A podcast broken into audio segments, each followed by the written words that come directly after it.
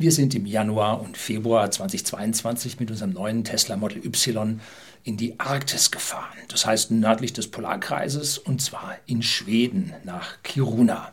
Da gibt es jetzt schon einige Videos, die ich im Vorfeld gedreht habe, sowohl hier Road Movies, was es heute wieder eins gibt, als auch so Hintergrund. Videos zur Planung, zur Vorbereitung und demnächst auch dann zum Verbrauch, den wir da gehabt haben. Da sind schon Fragen gekommen, was haben Sie denn verbraucht? Heute gibt es schon die ersten Zahlen im Video. Und man fährt da richtig hoch in den Norden, wo es, ja, wir hatten zwar keine Polarnacht mehr, nördlich des Polarkreises gibt es äh, Tage, wo die Sonne niemals aufgeht. Also da herrscht also immer Nacht oder Dämmerung zumindest. Aber bei uns war es immer noch sehr, sehr kurz hell und zum Teil sehr lange äh, dunkel und die Sonne stand nur sehr knapp über dem Horizont. Also da oben merkt man dann, dass es Norden ist. Aber die eigentliche Frage stellt sich denn, wo beginnt denn der Norden? Hm. Und das kann man im Prinzip an der Ostsee festmachen. Denn der nördliche Teil der Ostsee friert zu, der südliche Teil seltener. Also der nördliche friert eigentlich immer zu, der südliche Teil seltener. Und die Grenze liegt dort bei der Stadt äh, namens Umero, A mit so einem Grill hinten drauf. Äh, die stärkst wachsende Stadt Europas, meine ich. Und dort verengt sich ein bisschen die Ostsee und da kommen dann die warmen Strömungen vom Süden nicht mehr nach Norden. Deshalb friert das Norden zu und die Eisbrecher, drei Eisbrecher fahren da Patrouille, die in Luleo ganz im Norden stationiert sind und dann die Routen dann dort für die Schiffe frei halten.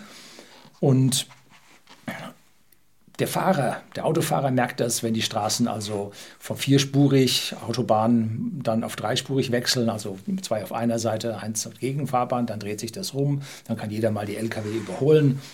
So, und dann irgendwann ist auch nur noch zweispurig und dann weiß man, also jetzt ist man angekommen. Ne? Ja, je weiter hoch, umso weniger Verkehr. Dann bleibt auch mehr Schnee auf der Straße. Auf einmal hat man nur noch so ein paar schwarze, äh, schmale Fahrspuren, die die Lkw freidrücken. Dazwischen ist dann Eis und Schnee. Und dann merkt man auch, ja, jetzt ist Norden. Nun, heute geht es wieder so ein bisschen in Road-Movie, ein paar Bilder von der Fahrt. Und ja, bleiben Sie dran, jetzt kommt die Intro.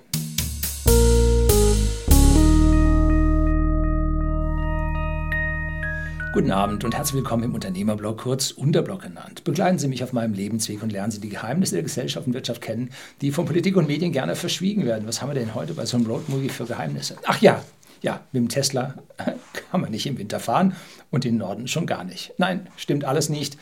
Ist mittlerweile aber auch für die Leute, die es wissen wollen, kein Geheimnis mehr.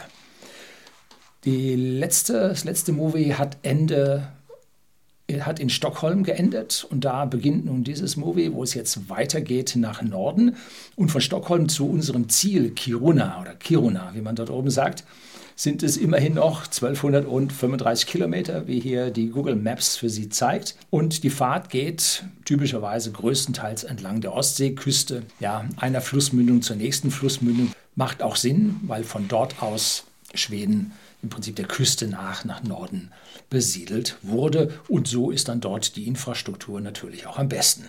Die wichtigsten Orte entlang dieser Strecke sind Gävle, wo wir dann jetzt gleich auch Stationen machen.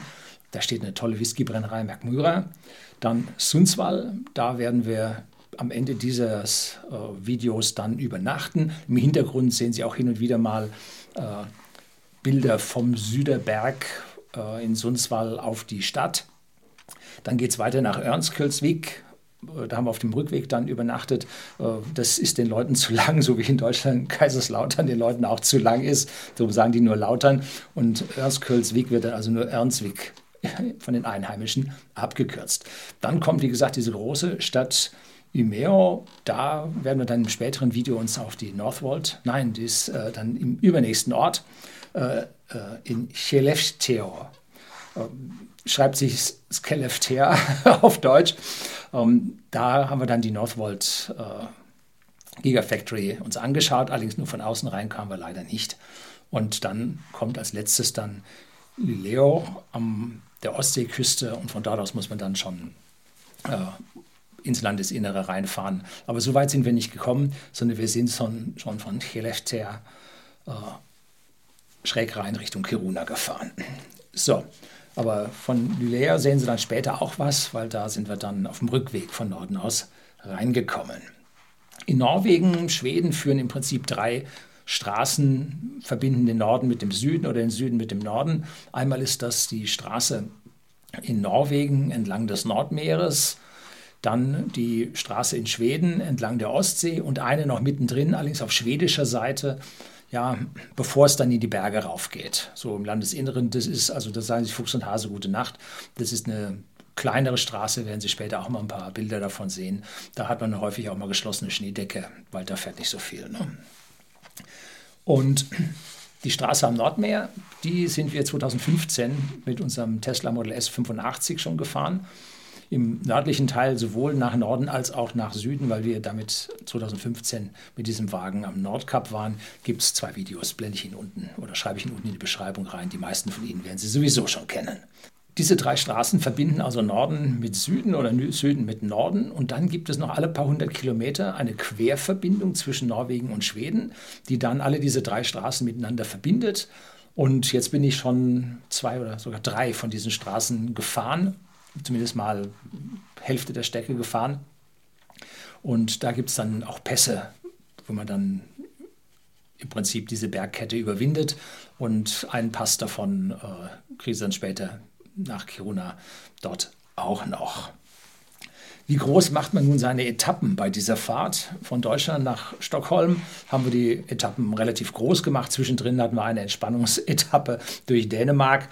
Das war die kürzeste, aber da macht man ansonsten lange. Das erste war 1100 Kilometer, die zweite waren 350 und die vierte, glaube ich, waren 650 oder sowas. Dann waren wir in Stockholm.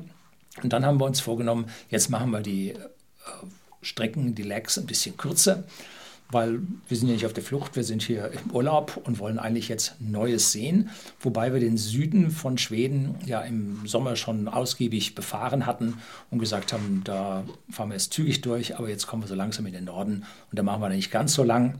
Und im Zielgebiet, also nördlich des Polarkreises, wollten wir ja auch noch eine Woche verbringen, sodass wir uns eingeteilt hatten, ungefähr eine knappe Woche äh, bis rauf eine knappe Woche dort oben und eine knappe Woche wieder zurück. Hat am Ende auch relativ gut geklappt. So, wir verließen Stockholm mit vollem Akku, weil wir im Hotel einen Destination Charger hatten. Und diese Destination Charger haben einen riesen, riesen Vorteil. Man lädt an denen bis 90 Prozent voll und dann geht man morgens früh, habe ich in dem Vorbereitungsvideo schon gesagt gehabt, hin und äh, stellt die auf 100 Prozent. Dann lädt der, bis man so mit äh, Duschen, Frühstück fertig machen, bezahlen, fertig ist, hat er dann auf 100% aufgeladen, hat man nur eine ganz, ganz kurze Zeitspanne diesen, ja, etwas für einen etwas höheren Verschleiß sorgenden Akkustand und fährt dann morgens los. Die Tiefgarage war in Stockholm, obwohl wir da minus 5 Grad schon hatten, war die Tiefgarage mit 19 Grad ganz schön warm. Da war die Abwärme der Verbrenner, die da drin standen. Da liefen aber unten auch Lüftungsanlagen, Heizungsanlagen mit Abwärme und so. Also da war hübsch warm, sodass der Akku 19 Grad hatte und damit dann auf der Fahrt nicht aufgewärmt werden musste, sondern schon warm war. Ne? Kaum waren wir ein paar Minuten draußen in Stockholm und dann außerhalb Stockholms auf der Straße, zack, waren die Temperaturen auf minus 5 Grad runter. Den, die erste Tagesetappe, um die es jetzt heute hier geht, machten wir bis Sundsvall und haben einen Zwischenladestopp am Supercharger in Söderham gemacht. Und zuvor, wie gesagt, haben wir hier noch, sehen Sie jetzt Bilder davon, einen Abstecher in Chävle zur McMyra-Brennerei gemacht. Es ist eine Brennerei, sehr, sehr ungewöhnlich, die in einem Hochhaus, in einem Turm gebaut wurde, ganz neu, 2011 glaube ich, war der erste Brand in der Anlage. Und in diesem Turm stehen zwei ganz typische schottische Whisky-Brennblasen. Und die Brennerei nennt sich Gravity Distillery, weil man dort einmal alles nach oben schafft und von oben läuft es dann der Schwerkraft folgend alles nach unten und unten wird dann abgefüllt. Toll gemacht. Um, und riesig Schnee an der Stelle. Wir hatten keinen Termin ausgemacht und haben wir da keinen Stopp gemacht. Visitor Center natürlich zu dieser Jahreszeit zu, kaum jemand da. Und wir hatten da schon minus 13 Grad draußen und da hatten wir so den ersten Impact minus 10, unter minus 10 Grad. Dann haben wir gemerkt, was da auf uns zukommt. Mein Besichtigungsvideo von dieser McMyra Brennerei finden Sie bei whisky.de, dem Versender hochwertigen Whiskys, einem privaten Endkunden in Deutschland und in Österreich, auf dem eigenen Kanal. Link finden Sie unten in der Beschreibung.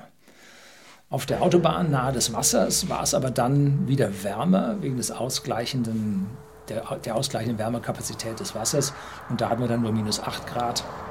Und schon wenige Kilometer, die man ins Landesinnere reinkommt, wird es dann wieder kälter. Also da ist so ein hübscher Randbereich, den man dann an der Stelle merkt. Und wenn man dann mal aussteigt und in den Wind geht, dann merkt man so minus 10 Grad mit Wind hat was. Ne? Also massiv. Beim einzigen Ladestopp des Tages nach 254 Kilometer Etappe war der Supercharger in Söderham und der liegt mitten in einem Supermarkt-Einkaufszentrumsgebiet. Und da haben wir dann unseren Lunch zu uns genommen, also nur eine Kleinigkeit. Und wir fuhren mit 502 Kilometer Reichweite in Stockholm ab und hatten laut Anzeige nur noch einen Rest von 100 Kilometern drin. Das heißt, auf diesen 254 Kilometern haben wir 402 Kilometer Reichweite verbraucht. Ja, das ist jetzt also nicht so exakt, ne? um es mal vorsichtig auszudrücken. Die Anzeige kann man im Model Y getrost vergessen. Schrott kann man wirklich vergessen. Das Model S hatte damals zwei Einstellungen, einmal Rated Range und einmal Typical Range. Und diese Rated Range ist das, was man irgendwie so auf dem Prüfstand äh, damals äh, WLT oder heute WLTP oder so gerade so schafft im warmen Kalifornien. Äh, dann klappt das und die Typical Range war bei Model S 200 Wattstunden pro Kilometer, äh, war dann äh, schaffbar, machbar, aber äh, nicht in meinem Fahrprofil. Da lag ich dann immer so 20, 15 bis 20 Prozent drüber. Ähm, beim Model Y muss man, wenn man hier die Reichweite besser wissen will, dann umschalten den Screen, wo man die projizierte Reichweite sich ausrechnen lässt und dann weiß man das ungefähr, wo man hinkommt. Aber da muss man jetzt vor allem bei der Version 11 der Software ein bisschen mehr rumklicken und das ist dann beim Fahren, wenn man auch noch das Navi braucht und äh, dann kann man nämlich entweder Navi haben oder man hat diese Verbrauchsanzeige. Das ist an der Stelle, ist der Schirm zu klein. Das war bei Model Y, Model S mit dem großen Schirm, wo man sich das halbieren konnte, war das also deutlich positiver. Hier ist das ein Schritt zurück. Wobei man ja, sagen wir mal so, immer seltener diese Verbrauchsanzeige wirklich braucht. Im Fahrbetrieb ist das so ein kleines, fummeliges, kleines Teil, das Ihnen sagt, wie hoch der Verbrauch ist, äh, nicht der Verbrauch, wie hoch die Restreichweite ist. Auf Deutsch, es kommt nicht mehr darauf an, weil es eh genug Ladestationen gibt. Das ist so die Philosophie dahinter. Wenn man Roadtrip macht, muss man sich ein bisschen mehr darum kümmern. Diese Reichweitenangabe bezieht sich also auf einen Verbrauch von 149 Wattstunden pro Kilometer ungefähr. Manche Leute rechnen das zu 152. Ich habe das ausgerechnet mit Nennkapazität des Akkus äh, und angegebener Reichweite zu 149 Wattstunden pro Kilometer, also 14,9 Kilowattstunden pro 100 Kilometer, wie man in Deutschland die Sache sieht. Das ist mit Autobahn und bei stark negativen Außentemperaturen vollkommen illusorisch. Ne? Auf dieser Strecke noch mit begrenzten äh, Geschwindigkeiten und noch begrenzten Negativtemperaturen hatten wir einen Verbrauch von 219 Wattstunden pro Kilometer, also 21,9. Das ist zu dem angegebenen oder zu diesem Rated Range äh, ist es das 1,47-fache. Ja, also was macht man dann, wenn der so dermaßen falsch anzeigt? Ne? Nun, man ist am Supercharger, man stellt im Navi das Ziel ein, und sieht dann dort die entsprechende Entfernung und die multipliziert man jetzt mit 1,5, macht seinen Zuschlag drauf und dann, was man also, womit man dann am Ende ankommen will und äh, dann lädt man halt bis zu dem ausgerechneten Wert. Das geht im Kopf, das geht sehr gut. Und so kommt man dann bei dieser suboptimalen Anzeige halt auch zu seinem Ergebnis. Ganz im Gegenteil, sehr exakt ist eine ganz kleine Anzeige im Navi. Und zwar, wenn man die ganze Liste der Navi-Ziele hat oder Zwischenziele hat, wo man abbiegen muss und so weiter, ganz am Ende gibt es eine kleine, in grau, eine Anzeige, mit welchem Restladestand man am Ziel ankommt. Da muss man manchmal, wenn die Touren sehr lang sind, muss man das nach oben scrollen, dass man es unten sehen kann. Und in dieser Anzeige steht eine Prozentzahl, mit der man am Ende das Ziel erreichen wird. Und das ist eine sehr, sehr genaue Angabe. Und nach der fahre ich dann typischerweise auch. Und die wird nämlich aus dem Fahrprofil oder auch dem Fahren, was Sie gerade unternehmen, wird das nämlich extrapoliert. Und diese Extrapolation ist ziemlich genau und nach dieser Zahl kann man fahren. Und wenn man da nun weit runterkommt, dann kommt oben eine Meldung, bitte nicht schneller als 105 fahren, bitte nicht schneller als 125 fahren, um das Ziel zu erreichen und, und, und. Das ignoriert man dann und schaut auf diese Prozentzahlen und dann irgendwann geht die weg. Ähm, man kommt ins Minus ähm, dann weiß man, äh, man ist zu schnell unterwegs. Nun, da kommt ja eine Baustelle, dann steigt das wieder. Und je dichter man ans Ziel kommt, umso weniger sollte man unter die Null fallen. Ne? Und dann, wenn man dann mit Null am Supercharger ankommt, hat man also die optimale Fahrgeschwindigkeit oder die optimalen minimalen Zeitverbrauch an der Stelle geschafft. Ähm, Mache ich in Deutschland, aber nicht in Schweden, weil bei minus 20 Grad, wenn man Pech hat, zwei Stunden bei fast leeren Akkustand auf einen Abschlepper zu warten. Hm. Nur wenn Ihnen ein Reifen kaputt geht. Stell dir vor, Reifen kaputt. Sie stehen da, in einer Stunde äh, haben Sie so 10, 15 Kilometer Reichweite aus dem Akku raus durch die Heizung und dann stehen Sie da. Ne? Ja, keine gute Idee. Also, wenn es richtig üble Witterung ist, einfach mal 100 Kilometer Reichweite mehr reinladen. In Söderham hatten wir dann unser erstes Einkaufserlebnis in Schweden. Bislang waren wir da ja in Hotels und haben uns da verköstigt. Und die Supermärkte sind also sehr, sehr ähnlich zu uns. Das Angebot ist vergleichbar zu uns. Es gibt spezielle Besonderheiten natürlich. Im Detail ist es unterschiedlich. Und ja, auch hier tolles Bild. Für die Zuckersüchtigen ist also hier gesorgt. Und da möchte ich auf mein Buch Allgemeinbildung hinweisen. Ähm, wo ich über diese äh, Zuckersucht auch einen gewissen, äh, einen Teil eines Kapitels widme. Also lesen Sie das, dann wissen Sie, was ich von dem Zucker an dieser Stelle halte. Also äh, dieses Ding zu sehen und dann zu wissen, dass man äh, Alkohol mit mehr als 2, so viel Prozent im Supermarkt nicht kaufen kann, das hat schon was. Ne? Auf der einen Seite Alkohol äh, nur im, im, Staatsmonopol, aber Zuckerschock für alle. Ne? Und das im Supermarkt reichlich billig, äh, hat nicht so meine Zustimmung gefunden. Das Personal in Kassen wird dort auch immer weniger und man checkt sich mit seiner Kundenkarte ein und nimmt so einen Scanner und scannt die Ware selber. Nun, wir hatten das nicht, wir haben so eine Kundenkarte dort nicht. Äh, wir konnten ganz normal in den Wagen einsammeln und dann in die Kasse gehen.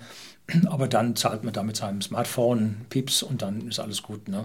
Also es geht auch vergleichsweise schnell. Aber hier kann man sogar den Scan-Vorgang selber machen und äh, ja, ist dann an der Stelle ziemlich durch. Nach 25 Minuten Einkauf, natürlich ohne Zucker, war die Reichweite bis zum Tagesziel äh, Sundsvall dann erreicht und dann auch der Lunch verzehrt. Und der Blick auf die Preisangabe der nahen Tanke, der war schon besonders. Ne? 21 Kronen, jetzt muss ich aus dem Kopf sagen, die Zahl ich, ich glaube, es waren 21 Kronen 27, 47, irgendwie sowas. Um, das sind es durch 10 und dann nochmal minus 5 Prozent, dann hat man Euros. Das waren also 2 Euro pro Liter. Und da, äh, jetzt zwei Wochen nachdem wir wieder zurück sind, haben wir hier genau die gleichen 2 Euro pro Liter. Ja, wir haben also auch schon höhere Zahlen gesehen als 2 Euro pro Liter. Ja, so schnell kann es gehen, äh, dass sich hier die Preise verändern. Während des Ladens am Supercharger gehen dann die Akkutemperaturen hoch, weil gleichzeitig geladen wird. Weil je flüssiger der Elektrolyt ist, je wärmer der Elektrolyt ist, umso flüssiger ist er, umso besser lässt er die Lithium-Ionen passieren, umso höher kann man die Ladeleistung einstellen und dann wird die Temperatur also dort sehr zügig auf 50 Grad erhöht. Und hier sehen Sie mal ein Readout der, der App äh, Scan My Tesla. Und da kann man sehen, wie hoch die Temperatur ist. Das ist von oben links, äh, zweite von oben links. Ne? Da sehen Sie die Zelltemperatur, die mittlere Zelltemperatur über die gesamten Akku. Und damit man diese Daten sich auslesen kann, braucht man eine Verbindung zum CAN-Bus. Das passiert unter der Mittelarmlehne äh, von der Rückbank. Da kann man unten eine Klappe entfernen und da ist eine Steckverbindung. Da kann man dann ein, ein Vampirkabel dazwischen machen und kann dann hinten so einen USB-Dongle nein, ein Bluetooth-Dongle aufsetzen, mit dem man dann vom Smartphone diese Daten auslesen kann. Und diese Geschichte habe ich von e-mobility-driving-solutions.com. Dort auf der Webseite gibt es äh, einen Shop und da können Sie dann für Ihr entsprechenden Tesla das ausprobieren äh, und müssen dann nur in ihrem Smartphone noch die App laden. Die App kostet auch was, um, aber nicht die Welt. Also in Summe äh, war es für meine Zwecke preislich ausreichend oder vernünftig, äh, wenn man sich sowas da anschafft. Wobei ich hier fairerweise zugeben muss, bei Tesla habe ich gekauft, die App, äh, aber die Hardware habe ich gegen die Nennung des Namens dieser Firma hier zur Verfügung, kostenlos zur Verfügung gestellt bekommen. Mit dem aufgeheizten Akku brauchten wir jetzt für die weitere Strecke, für den zweiten Teil der Strecke, nur noch 207 Wattstunden pro Kilometer, also 20,7 Kilowattstunden pro 100 Kilometer. Da war es jetzt schon runter. Ne? Das ging schon besser. Und für Temperaturen bis minus 12 Grad finde ich das einen sehr, sehr ordentlichen Wert und vor allem auch für Autobahnfahrt. Ne? Autobahnfahrt dort, na, da oben gibt es keine 120 mehr, da fährt man 110. Und das fährt man ziemlich exakt, äh, weil die Smoky Bear unterwegs sind. Ne? Das waren jetzt nur noch 5% mehr als bei uns zu Hause. Also ging ziemlich gut. Die Strecke entlang der Ostseeküste ist also landschaftlich wirklich reizvoll und zusammen mit dem weißen Schnee, der darüber liegt, vielen Bäumen der Ostsee, die im südlichen Bereich nur am Rande leichte Eisansätze zeigt, war das schon toll. Über hunderte Kilometer von einer Flussmündung zur nächsten, wo die Ortschaften sitzen. Hat mir richtig gut gefallen. Manche Leute würden sagen langweilig, denn die Differenzen von Bucht zu Bucht sind gering und richtige Veränderungen der Landschaft erfolgen erst über hunderte von Kilometern. Also das ist äh, richtig toll, wenn man so durch die, mit der Autobahn durch die äh, eiszeitlich geschliffenen Felsen durchgebrochen wird. Am Rande sieht man die Steinformationen darüber, eingefrorene Wasserfälle. Also das alles schaut richtig toll, super aus. Hat mir riesig gefallen. Übernachtet haben wir dann in einem tollen Skiresort ganz oben auf dem Südberg bei Sundsvall. Und da gibt es einen Destination Charger und der ging nicht. War wahrscheinlich Sicherung ausgeklemmt. Und dafür gab es dann eine kostenpflichtige Ladestation zum Aufladen. Ähm, hat uns jetzt an der Stelle überrascht und hat uns eine Flatrate, wir haben 30 Kronen bezahlt für beliebiges Laden an dieser Station macht 28,50 Euro und dafür haben wir nur 53 Kilowattstunden geladen, macht also einen Preis von 54 Cent pro Kilowattstunde, ein bisschen hoch, aber dafür wundervoll direkt vor dem Hotel. Äh, und dieser Preis sollte uns also nicht wieder passieren. Und da muss man dann auch bei Tesla ja mal reinmelden, dass die Destination Charger an dieser Stelle nicht funktionieren. Da ist das Verzeichnis von Tesla nicht auf dem neuesten Stand, dass es da keinen Destination Charger gibt. Das gleiche war in Malmö, hatten wir auch was anderes drin gehabt. Ne? Also nicht in Ordnung. Dafür wurden wir in diesem Hotel mit einem absolut erstklassigen, vorzüglichen Essen belohnt. Und das Hotel selber war also nicht mal 10 Prozent, ich würde mal sagen 5 Prozent belegt. Und wir haben später gelernt, die Skisaison beginnt dort erst etwas später, wenn nämlich der Tag etwas länger geworden ist. Und es beginnt erst so Mitte Februar, geht es erst los. Und wir waren Anfang Februar dort äh, und da hatten sie den Lift schon laufen. Wir haben auch, ich glaube, fünf Leute gesehen, die da Ski gefahren sind unter Flutlicht. Aber das Ding war noch richtig am Laufen. Es waren etliche Fahrzeuge dort gestanden, die dort die Langlaufloipen genutzt haben. Aber beim Hotelfrühstück oder so sah man, dass da nicht so wirklich viele unterwegs waren. Am Abend kamen dafür reichlich Gäste ins Restaurant, dass das also, ich glaube, bis auf den letzten Platz gefüllt war. Und der folgende Morgen brachte eiskaltes Wetter und während der Wagen in der Nacht draußen stand. Und wie gesagt, wir hatten nicht diesen Destination Charger, den man dann wieder startet, hochfährt, sondern wir haben den Akku geladen und dann ist er irgendwann in der Nacht voll und dann kühlt er wieder ab. Ne? Dann kommt man morgens hin, muss den Wagen erst aufwärmen und so weiter. Äh, und das nicht mehr mit Nachladen, sodass uns also da dann Kapazität gleich wieder abgeht. Das ist der Nachteil, wenn man so normale äh, Ladeboxen hat und keine Tesla Destination Charger. Die sind also mit dem Tesla zusammen und der App viel besser zum Restart geeignet. Der folgende Morgen brachte also eiskalt und tolles sonniges Wetter, was also zu wunderschönen äh, Aufnahmen dann führte. Hier kriegen Sie mal so einen kleinen äh, Cliffhanger zum nächsten Video. Das wurde also dann ein wunderschöner Tag, aber das ist Teil des nächsten Videos. Herzlichen Dank fürs Zuschauen. Ich hoffe, Sie begleiten mich dann hier auch weiter.